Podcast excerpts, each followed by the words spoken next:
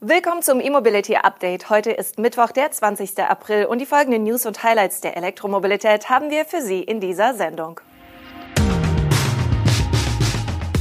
Tesla-Produktion in Grünheide niedrig, vollelektrisches Hypercar aus Wien, Premiere des Mercedes EQS SUV, Ubitricity gewinnt Ausschreibung in Frankreich und Wien will keine Verbrenner mehr. Tesla wird laut eines Medienberichts in der neuen Fabrik in Grünheide bis Jahresende nur rund 30.000 Fahrzeuge fertigen. Aktuell laufen in Grünheide pro Woche rund 350 Exemplare des Model Y vom Band. Bis Ende April will Tesla die Produktion auf 1000 Einheiten pro Woche steigern, wie die Automobilwoche unter Berufung auf Unternehmenskreise berichtet. Der Start einer zweiten Schicht sei erst Ende Juni geplant.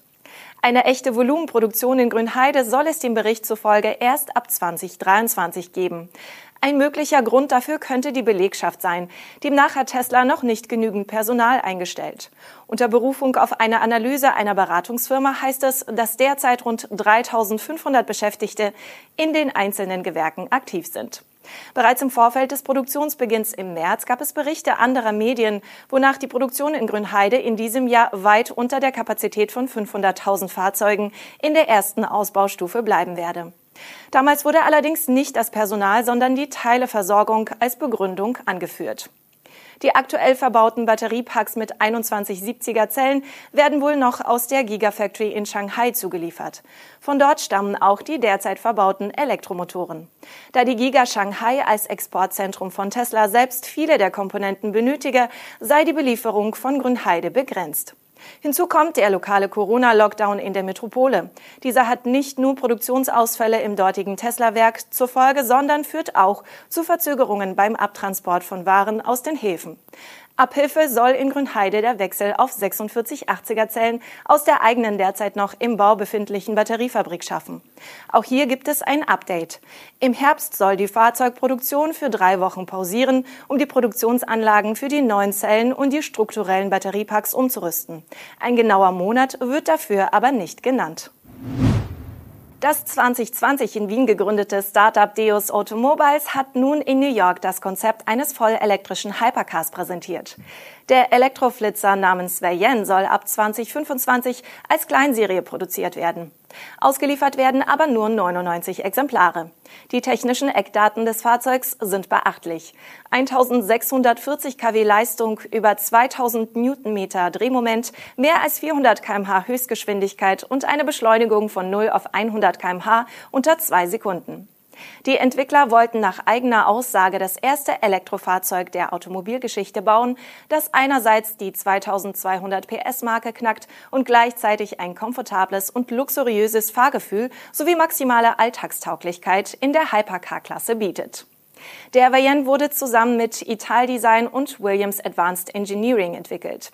Vergangenes Jahr hatten sich die beiden Dienstleister zusammengeschlossen, um eine modulare Plattform für den Bau verschiedener Premium-Elektroautos zu entwickeln.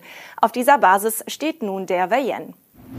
Mercedes hat den SUV-Ableger des EQS vorgestellt. Von dem Luxusstromer wird es zum Marktstart drei Antriebsvarianten geben. Ursprünglich war die Premiere des EQS SUV auf der Automesse in Peking geplant, denn China dürfte ein sehr wichtiger Markt für das neue Modell sein. Obwohl die Messe verschoben wurde, hat Mercedes an seinem Zeitplan festgehalten und den EQS SUV bei einem Online-Event enthüllt. Blicken wir kurz auf die Fakten. Mit 5,12 Metern Länge ist das SUV genau 10 Zentimeter kürzer als die EcoS Limousine. Dafür ist das SUV stolze 20 Zentimeter höher und kommt auf 1,72 Meter. Die Breite ist dagegen in etwa gleich. Das gilt auch für die Skateboard-Struktur, welche den Akku aufnimmt. Und so kommt die aus dem EcoS bekannte Batterie mit 12 Modulen und 107,8 Kilowattstunden nutzbarer Kapazität zum Einsatz. Da die Batterie auf 400 Volt ausgelegt ist, bleibt es auch bei dem SUV-Modell bei maximal 200 kW Ladeleistung. Die zusätzliche Bodenfreiheit des EcoS SUV ist allein auf das angepasste Fahrwerk und die größeren Reifen zurückzuführen.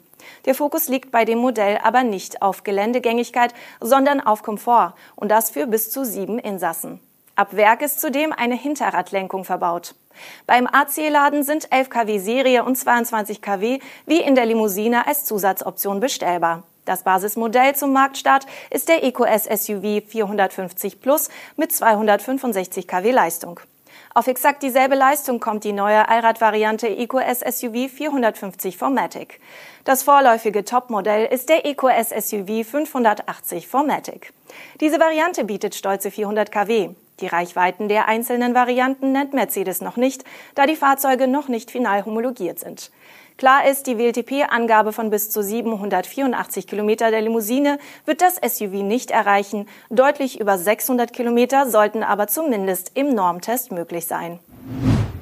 Ubitricity hat eine Ausschreibung des französischen Gemeindeverbands Le Havre Seine gewonnen. Das Berliner Unternehmen wird über 500 öffentliche AC- und DC-Ladepunkte an 172 Standorten errichten. Die Installation der ersten Stromspender wird bereits im Sommer beginnen.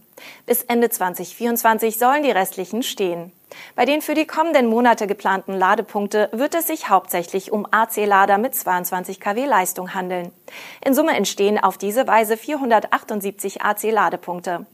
Außerdem wird die Shell-Tochter auch 56 Schnellladepunkte mit einer Leistung von jeweils bis zu 150 kW betreiben.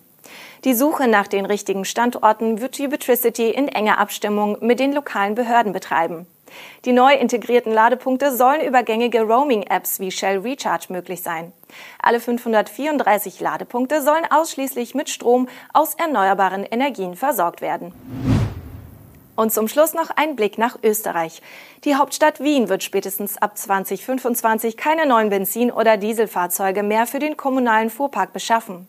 Mögliche Ausnahmen gelten nur für bestimmte Sonderfahrzeuge, für die bis dahin noch keine CO2-freien Alternativen vorhanden sind. Allerdings geht die Stadt auch für diese Spezialfahrzeuge davon aus, dass schon bald ausreichend funktionierende Elektroalternativen verfügbar sein werden. Laut des Klimastadtrats von Wien soll der städtische Fuhrpark noch vor dem Jahr 2040 klimaneutral fahren. Ein Teil der rund 3000 Fahrzeuge der Stadt Wien ist jetzt schon elektrisch unterwegs. Insgesamt sind es derzeit 125 E-Fahrzeuge. Davon sind 82 Pkw, der Rest Sonderfahrzeuge oder Lkw. Seit zwei Jahren ist in Wien auch der erste elektrische Müllsammler Österreichs im Einsatz, seit letztem Sommer der zweite. Auch bei den Bussen geht die Umstellung auf Elektroantriebe voran. Die Wiener Linien haben kürzlich mit dem Bau eines Kompetenzzentrums im Süden der Hauptstadt begonnen. Von dort aus sollen künftig 52 E-Busse unterwegs sein. Der erste Spatenstich für die Elektrobusgarage ist bereits erfolgt. 3200 Quadratmeter wird die überdachte Abstellfläche mit 52 Ladehauben umfassen. Das gesamte Areal für die Elektrobusflotte ist rund 22.000 Quadratmeter groß. So viel aus der Welt der Elektromobilität für heute. Mit unserem E-Mobility Update sind wir am morgigen Donnerstag wieder für Sie da. Abonnieren Sie unsere Sendung gern und machen Sie es gut.